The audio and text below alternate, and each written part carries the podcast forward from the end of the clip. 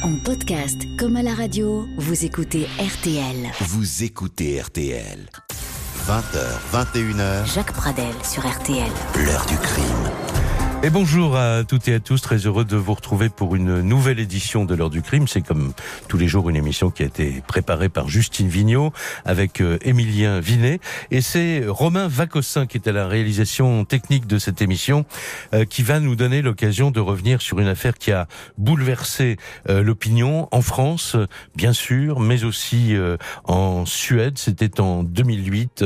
Euh, cette histoire a fait la une de, de l'actualité pendant euh, de nombreuses années, puisqu'il y a eu ensuite un, procès euh, en cour d'assises au cours duquel euh, le, faux taxi qui avait emmené une jeune fille suédoise le 19 avril 2008 euh, et qu'il avait tué dans la dans la forêt de, de, de, Chantilly a été condamné à perpétuité des années des années après.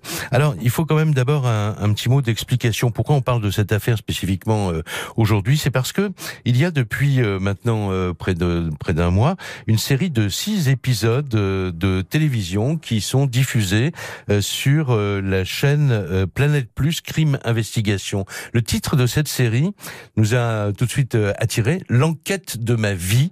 La proposition est simple des gendarmes, des policiers racontent à l'antenne l'affaire qui a particulièrement marqué leur vie. Et dans euh, ces, ces émissions que j'ai eu le, le privilège de pouvoir regarder euh, avant leur, euh, leur diffusion, il y avait l'histoire de Susanna Zetterberg racontée euh, par celui qui est mon invité euh, ce soir, Eric Trunel. Bonsoir. Bonsoir, Monsieur Pradel. Merci d'avoir accepté notre invitation. À l'époque, en 2008, vous étiez euh, chef de groupe à, la brigade criminelle, prestigieuse crime du 36 quai des Orfèvres, qui a changé d'adresse euh, depuis, et vous avez été le directeur d'enquête de cette euh, affaire Susanna Zetterberg. Avant de- d'entrer dans la manière dont vous avez conduit cette cette enquête et ce qu'elle a provoqué en vous, parce qu'on sait maintenant que c'est certainement l'histoire ou une des histoires, en tout cas les plus marquantes de votre parcours de, policier. Euh, justement, euh, ça fait, euh, vous avez passé plus de 20 ans, je crois, à la, crime. Actuellement, vous êtes toujours dans la police, chargé de mission à la préfecture de police de Paris. Et c'est vrai qu'on se demande toujours, avec un peu de curiosité, pas forcément morbide, comment on tient le coup quand on est confronté tout au long de sa carrière professionnelle à des histoires épouvantables. Alors déjà, c'est euh, un choix euh, de la part du- euh, d'un fonctionnaire de police de s'engager dans une mission de police judiciaire. Donc euh, il a il a déjà un intérêt certain euh, dans la matière. Oui. Ensuite, bien évidemment, euh, vous êtes euh, confronté à des affaires euh, les plus difficiles, les plus sordides qui soient, notamment la brigade criminelle, puisque ce service, euh, qui est un service spécialisé, une brigade centrale de la police judiciaire, est chargé des affaires les plus complexes, les plus difficiles, celles où il n'y a aucun élément d'enquête à la base, ou alors celles euh, qui concernent des personnalités, Mhm. comme euh, Lady Diana, par exemple, ou, euh, ou autres. Oui. Alors d- voilà, donc d'accord, mais ce que le public ne sait pas en général, c'est quand il y a un crime, il y a d'abord la scène de crime. Euh, moi, souvent, à titre personnel, euh, en posant la, la question amicalement à un certain nombre de- d'enquêteurs, la première chose qui revient quand on leur dit, mais je leur dis, mais qu'est-ce qui va te rester de, de toutes ces années dans la police? L'odeur du sang. Alors l'odeur du sang, effectivement, et euh, les visions, ces images euh, qui que l'on garde en soi, euh, que l'on garde en soi euh, aussi bien euh, évidemment dans un dans le cadre de notre profession, mais également euh, Qu'on emmène avec soi à la maison. Bah personnelle. oui, bien sûr. Voilà, Oui. on vit tous les jours euh, avec ces images. On essaye de cloisonner au maximum. euh, on essaye qu'il n'y ait pas euh, d'impact direct sur euh, la vie de tous les jours, mais nous sommes nous sommes habités par euh, ces affaires et ces visages Mm. euh, sans euh, qu'ils nous hantent. Il ne faut pas exagérer, mais effectivement euh, et par mémoire pour euh, pour notamment les familles des victimes, euh, ce Oui, qui est Parce que extrêmement très important. souvent, les policiers, les gendarmes doivent aller euh, au contact des proches d'une personne qui a été assassinée, quelquefois pour annoncer tout simplement la chose. En l'occurrence, euh, pour l'histoire de Susanna euh, Zetterberg, euh, vous avez dû accueillir à, Paris euh, la, maman euh, donc euh, suédoise, hein, puisque Susanna Zetterberg était une étudiante, euh, euh, voilà, qui gagnait sa vie euh, en étant serveuse de café. euh. bon, et sa, sa, mère est venue de, de, de Suède quand elle a appris la mort de sa fille, et vous avez dû aller justement lui expliquer ce qui s'était passé. Oui.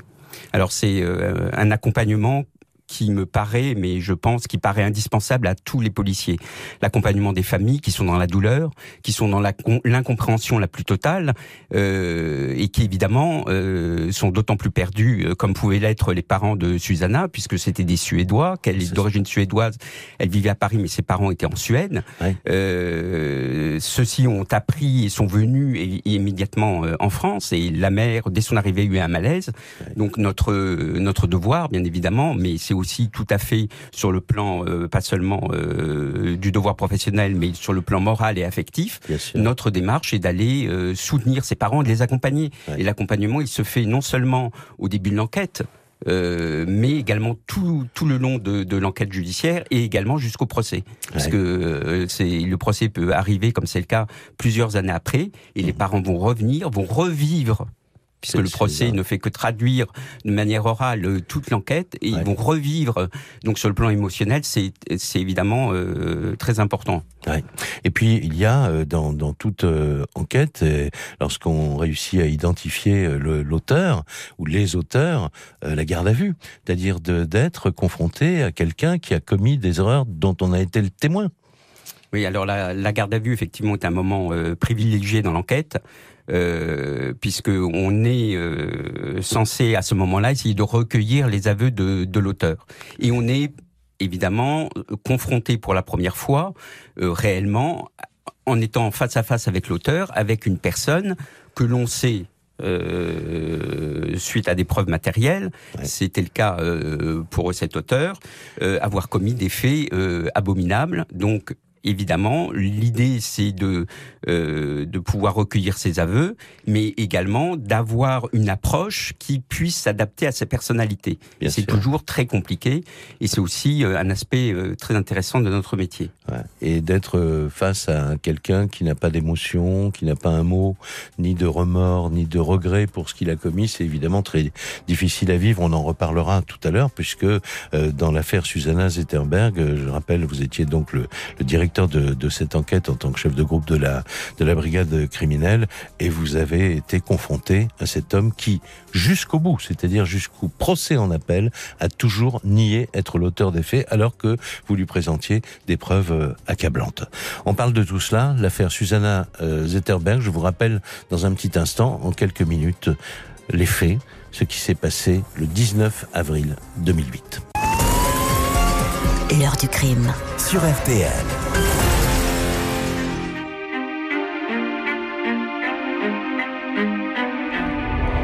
Paris, 19 avril 2008, 4h30 du matin. Une jeune étudiante suédoise, Susanna Zetterberg, âgée de 19 ans, quitte seule la Scala, une discothèque dans laquelle elle a passé la nuit à s'amuser avec plusieurs de ses amis. Celles-ci veulent continuer la fête, mais Susanna, elle, doit rentrer chez elle dans le petit studio qu'elle partage avec une autre étudiante à Montmartre. En effet, pour se faire euh, un peu d'argent de poche, elle travaille aussi comme serveuse occasionnelle dans un café près des Galeries Lafayette, un café où elle doit embaucher vers 8h30 ce matin-là. La nuit va donc être très courte. Susanna a un peu trop bu, elle titube euh, un peu sous les arcades de la rue de Rivoli. Un premier taxi refuse de la prendre. Mais il la voit monter quelques minutes plus tard dans un monospace blanc qui n'a pas les insignes réglementaires des taxis parisiens. À 5h02, Susanna envoie un SMS à son amie Vera, qui est restée à la Scala, pour lui dire que le chauffeur de taxi dans lequel elle est montée l'inquiète. Le chauffeur a l'air bizarre, écrit-elle dans son texto. Onze minutes plus tard, le faux taxi quitte Paris et se dirige vers le nord de la capitale. Susanna commence à être très inquiète car elle a compris que le chauffeur n'avait pas pris la direction de son domicile. Elle tente alors d'appeler deux fois l'un de ses amis, mais il est malheureusement sur répondeur. Les appels seront localisés plus tard par les enquêteurs au niveau du Stade de France à 5h13. Vers 5h20, le chauffeur s'arrête en forêt de Chantilly, à 50 km au nord de Paris. Il extorque les deux cartes bancaires de Susanna avec ses codes, puis il la menotte dans le dos, il lui plante un couteau dans la poitrine du côté du cœur. Cette blessure sera mortelle et l'agresseur lui tire ensuite quatre balles de 22 longs rifles dans la tête et puis, et puis il met le feu au cadavre. Vers 5h30, un automobiliste qui se rend à son travail repère un monospace blanc garé à la lisière de la forêt. Et dix minutes plus tard, deux femmes qui circulent également sur le même trajet distinguent de la fumée et ce qu'elles prennent pour un mannequin abandonné qui semble se consumer dans une clairière en bord de route. À 6h02, le tueur effectue un premier retrait bancaire avec l'une des cartes de sa victime. Il y en aura trois au total, à Senlis, à Chantilly et aussi à Luzarches dans le Val d'Oise. Les caméras de surveillance des banques saisissent une silhouette floue mais permettent de distinguer certains détails vestimentaires de l'homme qui vient d'utiliser le distributeur de billets. Il faudra quatre jours pour que les 40 policiers de la brigade criminelle du 36 quai des Orfèvres réussissent à identifier et à arrêter le tueur. Il s'agit d'un certain Bruno Chollet, multi-récidiviste, déjà condamné pour plusieurs enlèvements et viols sa dernière condamnation pour exercice illégal de la profession de taxi, remontée à quelques semaines seulement avant le drame. Éric Trunel, euh, bien sûr, euh, ce, récit euh, est fait non pas sur la base du dossier que vous devez connaître par cœur, dont vous avez gardé la mémoire, mais sur la base des, articles de presse et puis aussi des, reportages et, et, du travail de la rédaction de d'RTL. On entendra tout à l'heure un certain nombre de documents qui ont été diffusés pendant cette enquête sur sur RTL. Et tout de suite, d'ailleurs, un, un, premier document, parce que je disais au début que l'opinion en France avait été euh, évidemment très choqué par cette par cette affaire, cette jeune fille enlevée dont on retrouve le cadavre à moitié carbonisé dans la dans la forêt de Chantilly. Mais évidemment, l'affaire fait également euh, grand bruit en Suède et Olivier Truc, le, correspondant euh, d'RTL en Suède à l'époque, expliquait sur l'antenne comment l'affaire était vécue dans le pays d'origine de Susanna. Dans sa douleur, la famille de Susanna a accueilli l'arrestation du meurtrier présumé avec un gros soulagement. Le meurtre de la jeune Suédoise a été d'autant plus lourd pour elle et pour les Suédois qu'il est venu s'ajouter à une série de faits divers violents, notamment le meurtre d'une fillette et de procès dramatiques qui bouleversent la Suède depuis des semaines. Ce qui rend cette affaire particulière est que de très nombreuses Suédois sont en mesure de s'identifier avec la jeune Susanna pour la simple raison que la France en général, et Paris en particulier, est sans doute la destination favorite depuis des décennies des jeunes filles au père suédoises. Elles y passent six mois, un an, plus parfois, apprennent la langue et s'amusent, en ramènent généralement un bon souvenir. On imagine donc sans peine qu'il a dû coûter beaucoup à l'ambassadeur de Suède à Paris, un authentique francophile, de mettre en garde ses jeunes compatriotes en leur conseillant fermement de ne pas se promener seuls dans les rues de Paris. Comme pour lui faire écho, des policiers français devraient venir en Suède interroger une jeune Suédoise qui a été violée en février à Paris par un chauffeur, peut-être le même homme qui aurait tué Susanna. Il s'agit d'une jeune femme suédoise, donc elle aussi, qui avait été euh, violée par un inconnu, abandonnée euh, vivante à Orgeval dans les Yvelines après avoir pris un taxi en quittant une boîte de nuit euh, parisienne. Nous allons revenir maintenant sur l'enquête, donc dirigée pour la brigade criminelle par mon invité Electrunel. L'heure du crime sur RTL. L'invité de l'heure du crime ce soir, Eric Trunel. En 2008, il était chef de groupe à la prestigieuse brigade criminelle du 36 quai des Orfèvres et c'est lui qui va euh, mener l'enquête sur euh, euh, cette, histoire dramatique de cette jeune fille de 19 ans emmenée par un faux taxi à la sortie d'une discothèque parisienne et dont on va retrouver le cadavre dans la forêt de, Chantilly. Alors, on disait tout à l'heure, Eric Trunel, que les affaires euh, dont euh, s'occupe la brigade criminelle, d'une manière générale, sont les affaires les plus difficiles, celles sur lesquelles il y a le moins d'éléments euh, concrets au départ. Là, vous démarrez une enquête avec un certain nombre d'éléments quand même.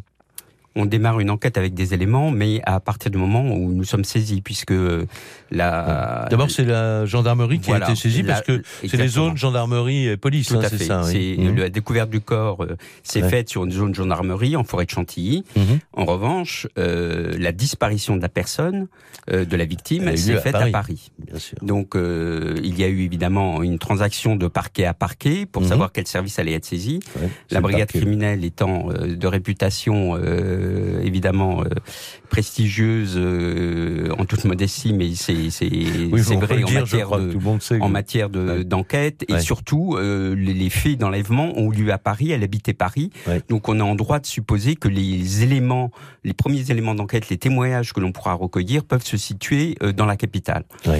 Donc effectivement, dès que, les, euh, dès que la saisine s'opère, nous allons euh, recueillir les éléments euh, collectés par les gendarmes et également les témoignages. Et le témoignage premier qui va être donné est celui d'une des amies de Susanna, Mhm. qui elle va tenter de l'appeler peu après 4h30, euh, alors qu'elle était déjà enlevée.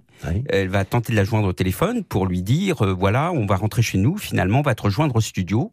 Et la victime dira, lors de cette conversation en suédois, euh, tout va bien, mais je suis dans un taxi un peu bizarre. Ouais. Et évidemment, euh, ce témoignage euh, de la part de cet ami va être déterminant pour l'enquête, puisqu'on va orienter immédiatement euh, les recherches euh, vers les- le service des Boers, qui est le service qui s'occupe euh, La police des taxis, en de fait. la hein, police des taxis, Mhm. exactement, et qui va nous donner des renseignements sur les vrais taxis et sur les faux taxis. Bien sûr. ouais. Et c'est à partir des fichiers des faux taxis qu'on réussira à identifier un suspect. Oui, parce que effectivement, c'est un travail de, j'allais dire, de de fourmi sur les délinquants euh, sur euh, euh, ces faux taxis clandestins dont dont vous venez de de parler. Et vous avez, c'est comme cela que vous allez sortir le nom de Bruno Chollet tout de suite ou? Alors, il va être sorti parmi d'autres, mais on va faire, euh, évidemment, on recoupe les informations.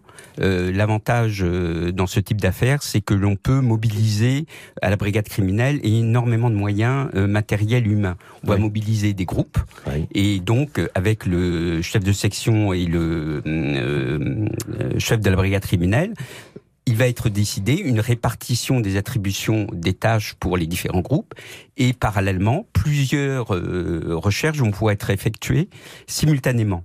Et Mhm. donc ça c'est une force qui permet d'avoir des résultats et de croiser des informations. Ouais. Donc on va croiser euh, l'identification euh, de Bruno Chollet euh, par les Boers, euh, en tout cas qui sera un des suspects, avec les photos des vidéos Mhm. d'une des banques dans lequel l'auteur aura procédé à un retrait frauduleux Ouais. et on s'apercevra physiquement que l'homme qui est présent sur la photo, aussi bien dans ses traits physiques que dans sa tenue vestimentaire, Mhm. correspond en tout point à Bruno Chollet, qui est représenté sur une photo également prise par l'identité judiciaire lors de son activité légale de chauffeur de taxi. C'est cela. Donc vous avez pu, vous avez eu le temps, euh, sans que lui soit au courant, euh, que vous êtes en train de le repérer, que vous l'avez déjà euh, identifié.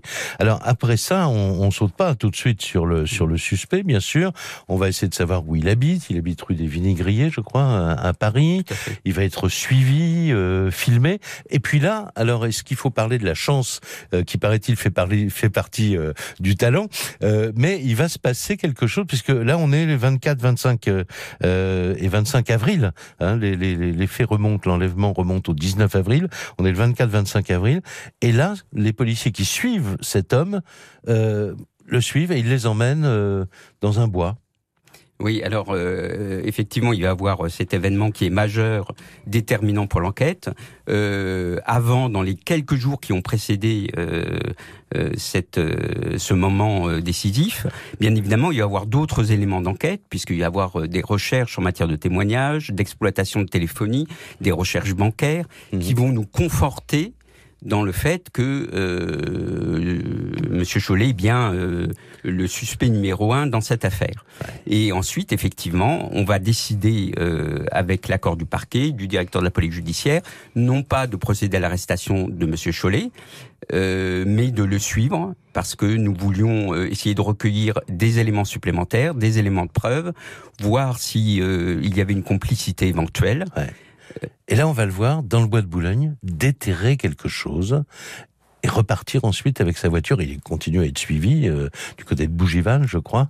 Et là, alors là, la décision est prise de l'arrêter? Oui, alors les, les, enquêteurs dans leur vie euh, professionnelle ont peu de jours marquants. Euh, Celui-ci euh, en fut un pour moi, incontestablement. Euh, je m'en souviendrai toute ma vie, puisque c'était la, la BRI, la Brigade de recherche d'intervention, la fameuse brigade anti-gang, qui procédait à cette filature. Euh, et euh, j'ai été avisé euh, donc par un, un, de mes collègues de la BRI que Monsieur Cholet avait acheté une pelle dans un magasin de bricolage mhm. et qu'ensuite il s'était, il était en voiture, il s'était rendu donc dans le bois de Boulogne et qu'il arpentait à pied les allées du bois de Boulogne, le sous-bois euh, en cherchant, euh, alors s'appelle, euh, on, s'est rendu compte plus tard quand, quand se baissant à ras du sol, il, creusait effectivement un trou et on a retrouvé ces fameux trous. Et qu'il avait également disposé des sparadraps pour servir de repère dans son cheminement, ce qui sous-entend qu'il avait déjà enterré, comme le petit poussé, qu'il avait enterré cette mallette dans laquelle on a retrouvé l'arme qui a servi à, tuer Susanna C'est ça, c'est-à-dire que vers 16 heures dans une, une contre-allée, euh, je crois du côté des quais de, Seine à, Bougival, il y a une dizaine de voitures, de motos, de police, enfin bon, qui qui le qui bloquent et il est interpellé donc là et euh, vous l'emmenez évidemment au 36, qui est des Orfèvres, pour la garde à vue dont on parlera tout à l'heure. Alors, vu du côté de la presse maintenant et des médias, avec, après, c'est pour ça que je voulais vous laisser raconter d'abord comment ça s'était passé. Euh, bah, évidemment, il y a une curiosité quand il y a une affaire comme ça qui remue l'opinion. On veut tout de suite savoir. Et le, le 24 euh, avril, donc, euh, ou le 25, je ne sais plus, Julien Dumont euh, raconte sur RTL comment les enquêteurs ont réussi, selon ces informations, à réussir à remonter jusqu'à cet homme.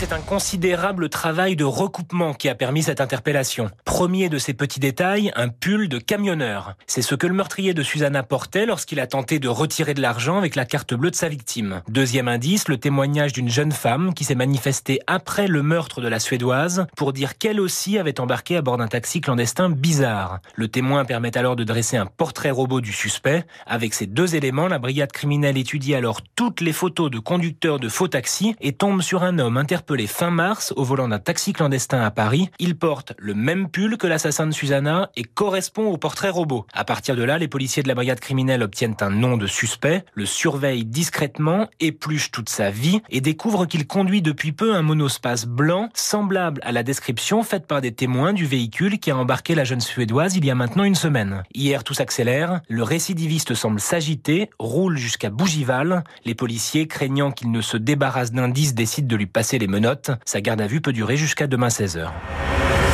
La garde à vue, eh bien, euh, on va vous la raconter, cette garde à vue, et surtout, évidemment, Éric Trunel, puisque euh, c'est lui, encore une fois, qui euh, menait et dirigeait cette, enquête de la brigade criminelle. Et là, les policiers qui vont participer à cette, garde à vue vont être, oh, on peut le dire certainement, enfin, je poserai la question à Éric Trunel dans un instant, mais consternés, parce que d'un côté, on a des preuves accablantes, on a de l'ADN, on a plein de choses, et d'un autre côté, on a un homme qui dit non, non, c'est pas moi. Retour de l'heure du crime, Jacques Pradel sur RTL. Invité de l'heure du crime euh, ce soir, Eric Trunel. En 2008, il était euh, chef de groupe à la brigade criminelle, euh, la prestigieuse brigade criminelle du 36 qui est des Orfèvres. Et nous racontons avec lui, nous revisitons à la fois une enquête qui a été passionnante. Là, je parle au niveau du, du, du de la profession de, de policier, mais qui a été aussi pleine d'émotions parce que il y avait la mort d'une jeune fille de 19 ans, il y avait des parents suédois qui euh, évidemment ne parlaient pas notre langue et qui euh, à qui il fallait aussi euh, expliquer ce qui s'était passé. Et puis il y avait cette fameuse garde à vue dont Éric Trunel parle et, c'est en partie pour cela d'ailleurs qu'on a monté cette émission ce soir sur RTL. parle dans une série de, de documentaires de télévision qui s'appelle L'enquête de ma vie. Et on a compris, bon ben voilà, l'affaire Zetterberg, c'est l'enquête de sa vie, en tout cas celle qui l'a très profondément marqué. Et je dois dire tout de suite que l'émission dans laquelle vous racontez cette histoire Zetterberg va être rediffusée le vendredi 16 novembre prochain à 23h45. On va sur la chaîne donc Canal Plus Crime Investigation. Et on va mettre tout ça évidemment ces renseignements sur la page de l'heure du crime sur rtl.fr. Alors Eric Trenel maintenant cette garde à vue. Comment ça se passe? Alors cette garde à vue, évidemment, est, est un moment important dans le déroulement de l'enquête judiciaire. Euh, on est en droit dans une affaire comme ça euh, d'essayer d'avoir des explications hein, de, de l'auteur, savoir euh, dans quelles circonstances et pour quelles raisons il a commis cet acte. Euh, et nous allons nous heurter à un véritable mur euh, c'est parfois le cas euh, dans des affaires et évidemment pour nous. Euh, il a déjà eu affaire à la police. Il a déjà eu. Alors il, est. Il sait comment ça fonctionne, une garde à vue. Oui, oui, il a déjà été placé plusieurs fois en garde à vue. Il a fait de la détention, donc il est rompu aux méthodes de police, c'est certain. il a été récemment interpellé pour l'exercice illégal de la profession de taxi. donc il peut très bien, il sait qu'il peut garder le silence mm. et c'est ce qu'il va, ce qu'il va faire. Il va être euh, évidemment non seulement dans le déni le plus total, euh, mais totalement mutique durant toute sa garde à vue. Et euh, ce mutisme va également se prolonger pendant la phase de l'instruction. Absolument. et, au procès, ça on va en parler. Mais là, au début d'une garde à vue, bon, je vous demande pas de révéler des, des secrets dont pourraient se servir évidemment d'autres personnes un jour ou l'autre, mais en, en, gros, au départ, euh, euh c'est comme une partie d'échec. Tout à fait. Hein, c'est-à-dire qu'en fait, les enquêteurs ne disent pas à la personne qui est en garde à vue ce qu'il possède comme, euh, comme élément. Mmh. C'est ça. Oui, il y a plusieurs, il y a plusieurs méthodes d'interrogatoire, sachant que euh, on, on, on, méconnaît quand même la personnalité, la manière dont la personne va réagir. Euh, euh, et c'est aussi le fruit d'un travail euh, collectif, euh, que ce soit l'enquête ou même. Ça se prépare une garde à vue longuement avant. La garde à vue, voilà, c'est un travail collectif. Il va avoir des gens qui vont jouer plusieurs rôles. les interrogatoires se préparent, les questions se préparent. Bien sûr. Et effectivement, on va pas lui servir sur un plateau les preuves matérielles que nous avons. L'idée, c'est un petit peu de progresser en, en, puissance. Et mettre quelqu'un face à ses contradictions voilà. éventuelles. Et aussi mettre quelqu'un face à ses contradictions s'il ne s'exprime s'explique pas. Euh, alors parfois, des, des, des auteurs s'expliquent spontanément. Et, d'autres non. mais alors là, quand, à un moment, euh, quand vous dites, mais attendez, on a, le truc que vous avez déterré dans le bois de Boulogne, c'est qu'il y a quand même un sac avec une arme, et c'est l'arme, ça a été vérifié évidemment, c'est l'arme qui a tiré les balles qui ont tué euh, Susanna Zetterberg. Qu'est-ce qu'il dit? Alors, euh, les, les, examens euh, concernant euh, les traces biologiques, euh, nous ne les avons pas. Les résultats, nous ne les avons pas immédiatement à ce moment-là. Mmh, mmh. En revanche, nous avons une mallette avec une arme, avec un calibre qui correspond à, celle, à celui qui qui a blessé, qui a blessé mortellement Susanna Zetterberg. Donc, on est en droit de supposer que ce, ce suspect est l'auteur. Donc, évidemment, lorsqu'on lui avance ces, ces, preuves matérielles, il y a d'autres preuves matérielles. il va être les dans vidéos des, des distributeurs de billets, par exemple, puisque que oui, vous disiez, on, on le voit et il va être dans le déni. Il, va, il va dire effectivement c'est quelqu'un qui me ressemble, mais ce n'est pas moi. Cette arme, je ne l'avais pas avant dans ma voiture. C'est vous qui l'avez placée. Voilà, il va échapper, tenter d'échapper. C'est vous qui avez placé l'arme, il, il, dit ça Voilà, donc il va aller jusqu'au complot, effectivement, euh, devant le juge d'instruction, euh, jusqu'au complot en disant que c'est la police qui euh, a placé l'arme dans son coffre de voiture comme il dira d'ailleurs que mhm. euh, plus tard, lorsqu'on retrouvera euh, l'ADN sur certains éléments, dont l'arme et sur certains éléments d'armes, eh bien qu'il y a eu un transfert biologique de son ADN sur volontaire, volontaire, volontaire de la, de la part des policiers. Donc voilà, il y a aussi euh, un complot policier qui est ourdi par la brigade criminelle euh, un cas quand même assez rare euh, auquel on est confronté. Bon. Oui, mais alors euh, évidemment, il n'était pas à la Scala à l'heure de l'enlèvement de la de la jeune femme, mm. et mais il peut pas nier qu'il a déjà fait le faux taxi quand même. Non, il va pas nier ça, mais il va il va effectivement lorsqu'on retrace un petit peu le parcours supposé qu'il a pu effectuer, à chaque fois, il va nous opposer qu'il ne se trouvait pas présent. lorsqu'on lui dit, bah, vous avez éteint votre portable toute la nuit, qui est très inhabituel de votre part, et il dira bah, c'est possible. Euh, voilà, quand on lui dira vous êtes descendu euh, le matin même des faits dans un, euh, hôtel au nord de Paris dans lequel on a retrouvé des preuves matérielles de son passage, de son passage, il va nous dire oui c'est possible, mais vous savez je vais souvent à l'hôtel. Voilà, donc il va essayer d'échapper à chaque fois par des subterfuges, mais sans être convaincant bien évidemment. Encore une question très très brève.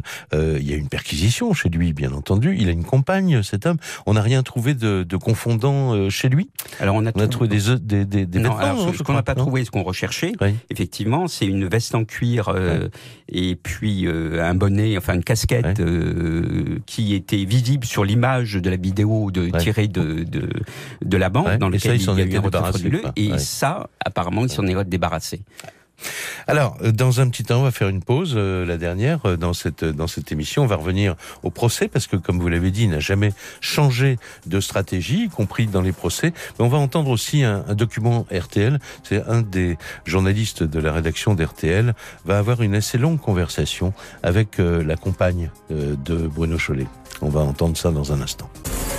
Retour de l'heure du crime, Jacques Pradel sur RTL.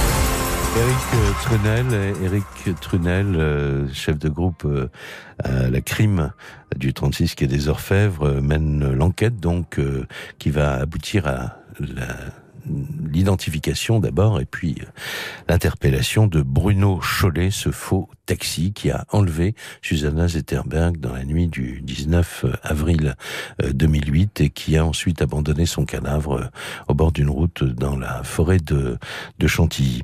L'homme est arrêté. En garde à vue euh, comme vous nous l'aviez euh, raconté il y a un, instant, euh, il nie en bloc même l'évidence, les preuves les plus accablantes, et le, procès, on va y venir dans un petit instant, va avoir lieu en, en 2012, mais un mois après les événements, le drame, le 26 mai, sur RTL, on diffuse un document euh, dont on va entendre un extrait maintenant. Ils sont des, des, réponses à, la question que se pose tout le monde, c'est qui est vraiment euh, cet homme, quoi. Pour le savoir, Georges Brognier, qui est euh, journaliste à la rédaction d'RTL, bah, se tourne vers la, compagne de, de cet homme avec qui il a un assez long entretien. Écoutez le compte-rendu que faisait Georges Brognier de cette rencontre sur l'antenne d'RTL. Son domicile garde encore les traces de la perquisition des enquêteurs de la brigade criminelle, un petit appartement sans dessus-dessous, un lit retourné, des vêtements étalés partout, des tiroirs vidés. Nathalie est mentalement épuisée mais dit ressentir le besoin de se confier. Elle va le faire pendant plus de quatre heures, assise face à moi dans une obscurité presque totale, de peur d'être observée par ses voisins, d'être traquée par des photographes. Toute cette histoire est un cauchemar, un horrible cauchemar, me raconte en pleurant l'ex-compagne de Bruno Chollet, cet homme qu'elle décrit attachant, charismatique, mais souvent nerveux, parfois manipulateur, elle qui l'a hébergé pendant un an, sans rien savoir, elle le jure de son lourd casier judiciaire. Il ne m'a jamais rien dit, j'ai découvert sa vie dans la presse, répète-t-elle, comme pour se justifier, pour dissiper tout soupçon. Elle assure aussi n'avoir jamais rien su de l'affaire Susanna. Ce sont les policiers qui m'ont tout raconté. Il y a ce souvenir, toutefois, indélébile. Les jours qui ont suivi le meurtre de la jeune Suédoise, Bruno Chollet ne lui a jamais semblé aussi calme, aussi serein. Je vais arrêter de faire le taxi pendant quelques jours, lui raconte-t-il alors. Je vais devoir éteindre mon téléphone portable. N'essaye pas de m'appeler. Ne t'inquiète pas pour moi. Tout ira bien. Voilà, ça correspond euh, évidemment. Bon, vous avez évidemment interrogé cette, cette femme également. Elle a vraiment découvert euh, les, choses. Euh, peut vivre avec quelqu'un sans soupçonner finalement euh, des activités aussi terribles. Oui, on, l'a, on l'a cru euh, totalement sincère. On l'a interrogé, bien évidemment, euh, au moment de l'arrestation de Monsieur Chollet. Une perquisition a été faite dans leur domicile qu'ils partageaient, mhm. et elle semblait effectivement très étonnée même si euh, elle nous a fait part euh, de certains traits de personnalité de Monsieur Chollet. Mhm.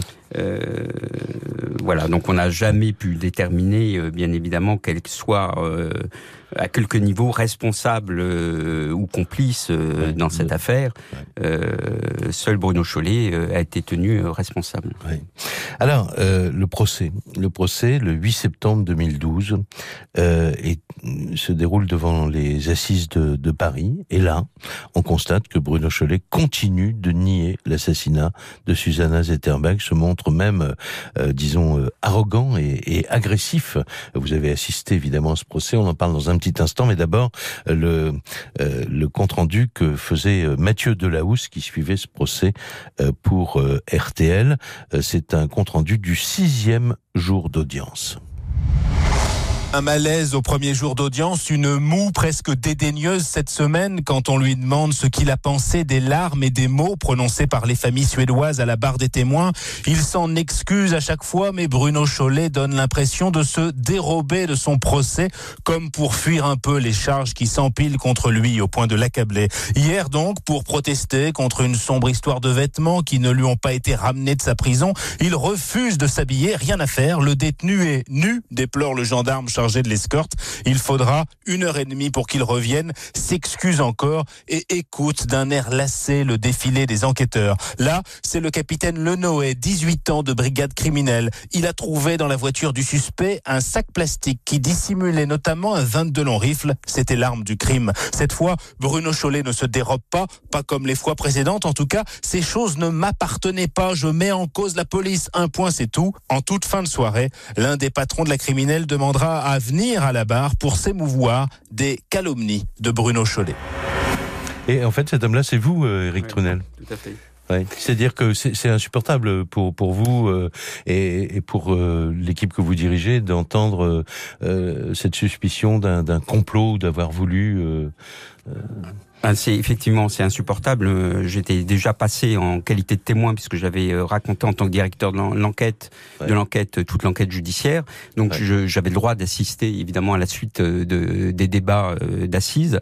Et là j'ai demandé à un huissier à ce que le président puisse m'autoriser à intervenir pour essayer de défendre défendre notre image, défendre l'image de l'institution tout entière puisque nous étions mis en cause sur un fait qui était euh, absolument euh, euh, abracadabrant. Le fait de, de déposer une arme volontairement, ce qui aurait signifié qu'on ait déjà cette arme en, notre possession, qu'on falsifie des, des scellés, puisque cette arme était placée sous scellé. Mhm. Enfin voilà, au risque, au péril de, de, de, de, de faire l'objet de poursuites judiciaires nous-mêmes. Ouais. Qu'est-ce qui vous reste? On arrive à la fin de cette émission, évidemment, sur d'autres éléments concernant comment votre famille a vécu cette enquête je renvoie tous les, tout le monde à, ce film qui va être diffusé, donc rediffusé, euh, comme je l'ai dit, le 16 novembre sur euh, Canal Plus euh, Crime Investigation.